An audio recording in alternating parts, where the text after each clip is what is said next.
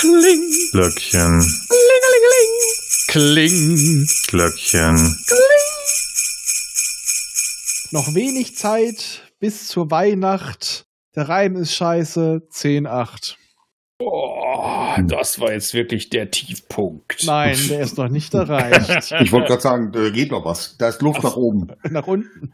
Ja, Nach oben ist viel Luft, aber auch nach unten noch. Lass den Tiefpunkt von heute den Höhepunkt von morgen sein, oder was? So ungefähr. Oh, es geht nur noch abwärts. ja, Es ja. weckt den Tiger in dir. Uhu. So, mal gucken, wer von euch jetzt der T-Shirt sein darf. Denn ich bin jetzt äh, sicher. Ja, ich nicht, ich noch lange nicht. Du hast mehr als ich. Ja, Äh, Demon, Schrägstrich, Darknet. Das ist Ralf. Okay, das bin ich. Hey. der machst du den Rest am Ende? ich mache alles am Ende. Alles. Der Druck, der Druck wächst. Der Druck wächst. Ja, Musst du aufs Klo? also im Grunde genommen, es ist von, es sind zwei Bücher von, vom Autor Daniel Suarez spielen in der IT-Welt. Es ist Dämon ist eben tatsächlich das, was man in der IT auch einen Dämon nennt, nämlich ein Hintergrundprogramm, das so vor sich hin dümpelt und irgendwas macht. Und genau das passiert nämlich im ersten Band. Ein Programmierer, ein Millionär oder Milliardär, wie auch immer, jedenfalls ein sehr reicher Fuzzi, der Menge IT erstellt hat und auch Hardware, was sich als wichtig erweist, ist gestorben. So, und mit seinem Tod beginnen seltsame Dinge zu passieren. Nämlich ein eine Gruppe von Dämonen erwacht, also die Hintergrundprogramme werden mit seinem, mit seinem Tod aktiviert und fangen an, irgendwelche Dinge zu machen. Erst sterben Leute, nämlich diejenigen, die daran mitgearbeitet haben, und äh, dann beginnen seltsame Dinge zu passieren, nämlich äh, Leute werden rekrutiert im Hintergrund, äh, Leute sterben, Leute werden erpresst, ganze die Mafia wird erpresst sozusagen auch, äh, Gelder verschwinden. Es stellt sich nämlich im Laufe der Geschichte heraus, dass dieser Programmierer eine Hintertür sozusagen in seinen eigenen Internetroutern in den Chips eingebaut hat, um sich im Grunde genommen in jedes Computernetzwerk der Welt einzuhacken. Und damit im Grunde genommen eine Art, naja, er will nicht die Weltherrschaft äh, erobern, sondern im Grunde genommen eine Art Revolution anzetteln. Ich wollte gerade sagen, ich fühle mich, ich fühle mich, als könnte ich die Weltherrschaft an mich reißen. Denn äh, er kann eigentlich gar nicht die Weltherrschaft. War nicht schnell genug. Genau. Er kann ja die gar nicht die Weltherrschaft an sich reißen. Er hat das ja gemacht. Er war todkrank und ist dann irgendwann an Krebs gestorben und hat im Grunde genommen eine Art Hinterlassenschaft zurückgelassen. Und es ist keine echte künstliche Intelligenz, sondern es sind mehr so viele, viele kleine Dämonen, die alle auf bestimmte Reize aus den Nachrichten reagieren. Wenn irgendetwas passiert, reagiert wiederum einer und dann geht's los. Und gleichzeitig werden im Hinter im Untergrund Leute engagiert, weil irgendwann kann auch ein der beste äh, Algorithmus nicht mehr alles abdecken, sondern er braucht auch menschliche Helfer. Das weitet sich dann im Laufe der Zeit aus, dass die USA sich sozusagen komplett bedroht sehen, weil er äh, zum Beispiel automatisierte Fahrzeuge bauen lässt, die hingehen und Leute umbringen. Aber auch große ähm, Aktionen durchzieht, die äh, ein bisschen zwiespältig sind. Einerseits denkt man sich, ja, das ist Massenmord, was er da tatsächlich durchzieht. Und es gibt niemanden, den man dafür, dafür zur Rechenschaft ziehen kann, weil er ja tot ist. Und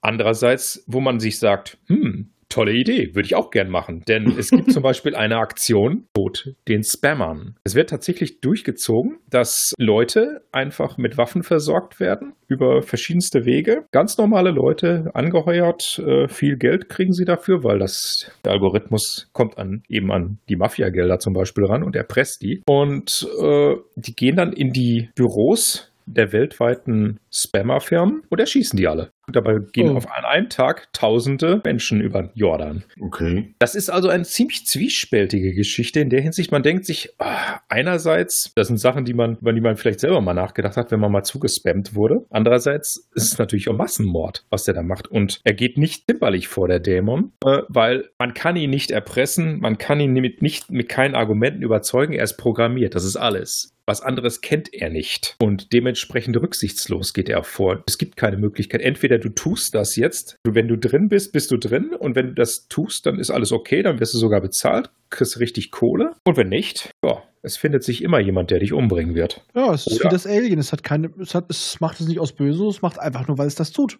Genau, Natürlich ja. gibt es auch Widerstand durch die äh, Cyberorganisationen der USA. Ne? Die äh, wollen natürlich sehen, dass diese, diesen Dämon entfernen. Es gibt Ablenkungsmanöver, sowohl durch den Dämon wie auch durch die. Und das kulminiert natürlich am Ende auch in einem großen, in einem großen im ersten Band in einer großen Schlacht sozusagen, durch wo automatisierte Maschinen und auch Menschen gegeneinander antreten und der Held der Geschichte dann auch äh, äh, seinen großen Auftritt noch hat. Und dann geht es plötzlich über zum zweiten Band. Und dann dreht das erst richtig auf. Denn dann kommt dann so langsam der wirkliche Plan hinter dem Ganzen raus. Das Darknet nämlich. Also quasi eine, naja, ein Internet außerhalb des normalen Internets, also komplett ein eigenes Netzwerk, das genutzt wird, um im Grunde genommen komplette menschliche Gesellschaft umzukrempeln. Und mehr möchte ich dazu auch gar nicht sagen, denn es soll ja gelesen werden. Gibt es allerdings auch als Hörbücher. Und ich meine, es gibt auch noch eine Hörspielversion vom WDR. Okay. Also mich interessiert auf jeden Fall schon. Ich habe es auf der Liste stehen. Also ich, ich finde es auch ganz interessant. Ja, ja. Ich bin also, durch Zufall durch einen Kollegen drauf gekommen, der mir die Bücher Ja. gegeben hat. Und dann habe ich gesehen, dass es die auch, äh, ich glaube bei dieser ist das, äh, als Hörbücher gibt. Also ich weiß nur, äh, Morty hat sich, also äh, ein Freund von mir, hat sich letztes Jahr beschwert, wir hätten ihm viel Geld gekostet. Verständlich und es, ich, es ist, tut mir nicht leid. ja. ja, Ich glaube, ja. dieses Jahr mal wird es nicht so viel, aber das, was wir haben, ist teuer, weil es das teilweise nicht mehr gibt. Richtig, genau. Ja. Ja. Antiquarisch halt hauptsächlich. Ja. Theoretisch wurde sogar die Option auf eine Verfilmung gesichert äh, von Paramount. Allerdings, äh, ob das wirklich mal passiert, pff, Das ist ja, Ja. so einige Sachen. Ja. Akira soll seit Ja. Ewigkeiten verfilmt werden. naja. Dass es Foundation tatsächlich geschafft hat, das ist schon hui. Ja. Der ja. erste Band ist äh, 15 Jahre alt und äh, gut, das Hörspiel, dreiteiliges Hörspiel, ist von 2013, ist also schon ein bisschen länger her. Ich glaube jetzt nicht so sehr daran, dass da noch was verfilmt wird. Das ist wahrscheinlich wirklich nur irgendeine Option. ja, ich sehe gerade, das Hörspiel gibt's auch ähm, bei Spotify. Okay? Boah, Ah, gut zu vielleicht höre ich da auch wissen. noch mal rein. Also Ja, also das werde ich mir auf jeden Fall mal anhören. Definitiv. Es gibt, die Bücher geben auf jeden Fall einen Einblick darin, was man sich vorstellen kann, wenn man wirklich eine komplett durchdrehende IT hat. Was dann, was man sich wirklich an Horrorszenarien vorstellen kann. Ob es jetzt realistisch ist, muss man erstmal dahingestellt lassen. Mhm. Aber was man sich wirklich als Positives und Negatives vorstellen kann, was man damit machen kann. Es ist alles drin. Komplett. Okay, ja. Ja. Cool. Cool, cool, cool. ja, ach, ich liebe die Serie. Ja. Okay, Fehlt noch der Film.